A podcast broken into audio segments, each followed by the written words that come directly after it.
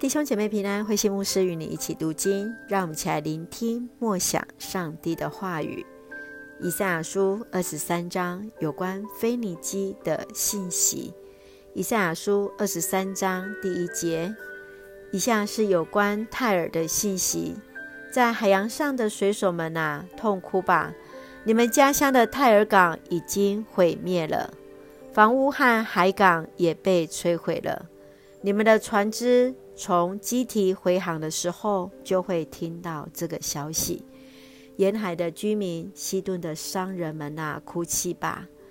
你们渡海去做买卖，把埃及出产的五谷卖到各国。西顿城啊，你蒙羞了！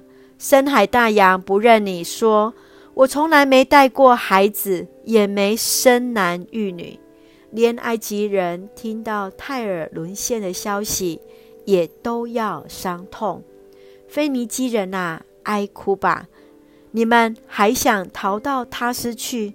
这是历史悠久、繁华的泰尔城吗？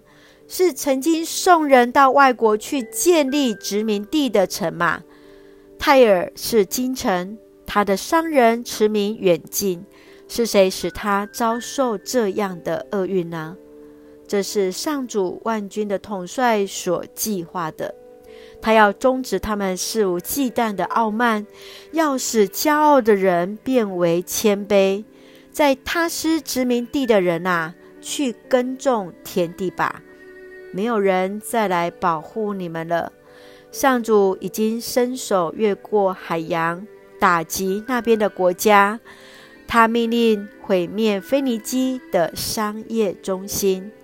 西顿城啊，你的好日子已经过去了，你的人民受压制，即使他们逃到基提岛去，也不会有安全。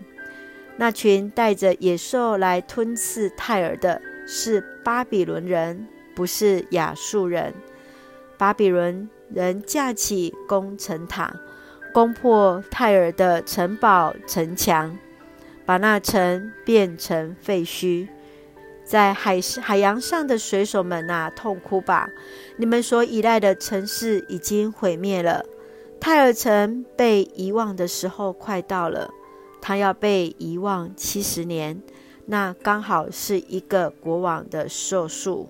七十年后，泰尔要像那诗歌中所描述的妓女，你这被遗忘的妓女呀、啊，拿起你的竖琴，到城里周游。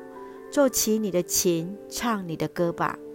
也许你的情郎们还会回来。七十年过后，上主要让泰尔恢复商业上的交易。世界许多国家要向他租用船只，他要把经商的盈余奉献给上主。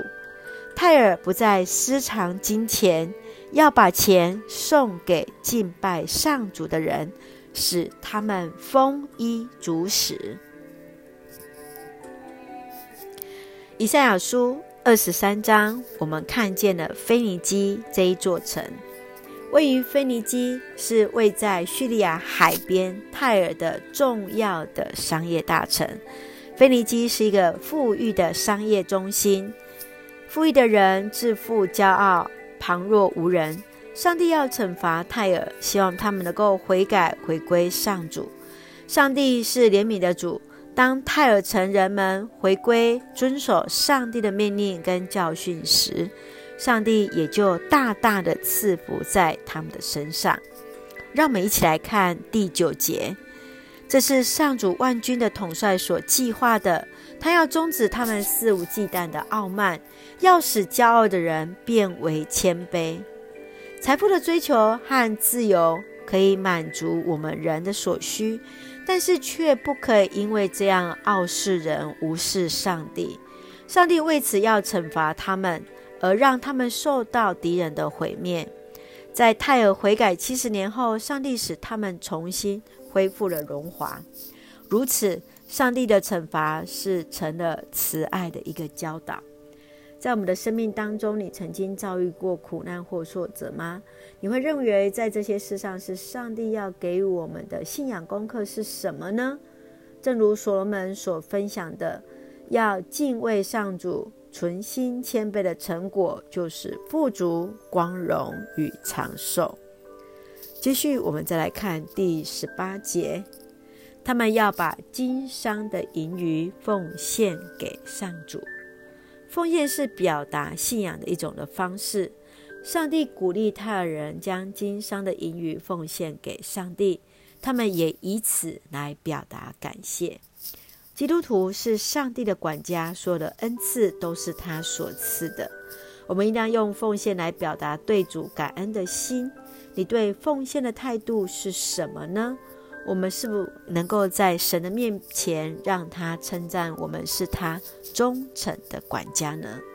愿主来帮助我们，愿主也让我们从腓尼基来学习谦卑。我们一起来看第二十三章第九节，他要终止他们肆无忌惮的傲慢，要使骄傲的人变为谦卑。愿主帮助，除去我们骄傲的心。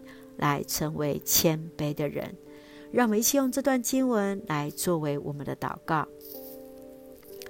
亲爱的天父上帝，谢谢你所赐美好的一天，我们所拥有的一切都是你所赐予的。感谢主所赏赐的一切，求主赐给我知足感恩的心，敬虔服侍和分享恩典。恳求你帮助我们，能够做一个忠实的管家。恩待保守弟兄姐妹身体健壮，灵魂兴盛，在接受疫苗中一切平安，赐下平安喜乐，在我们所爱的台湾，我们的国家。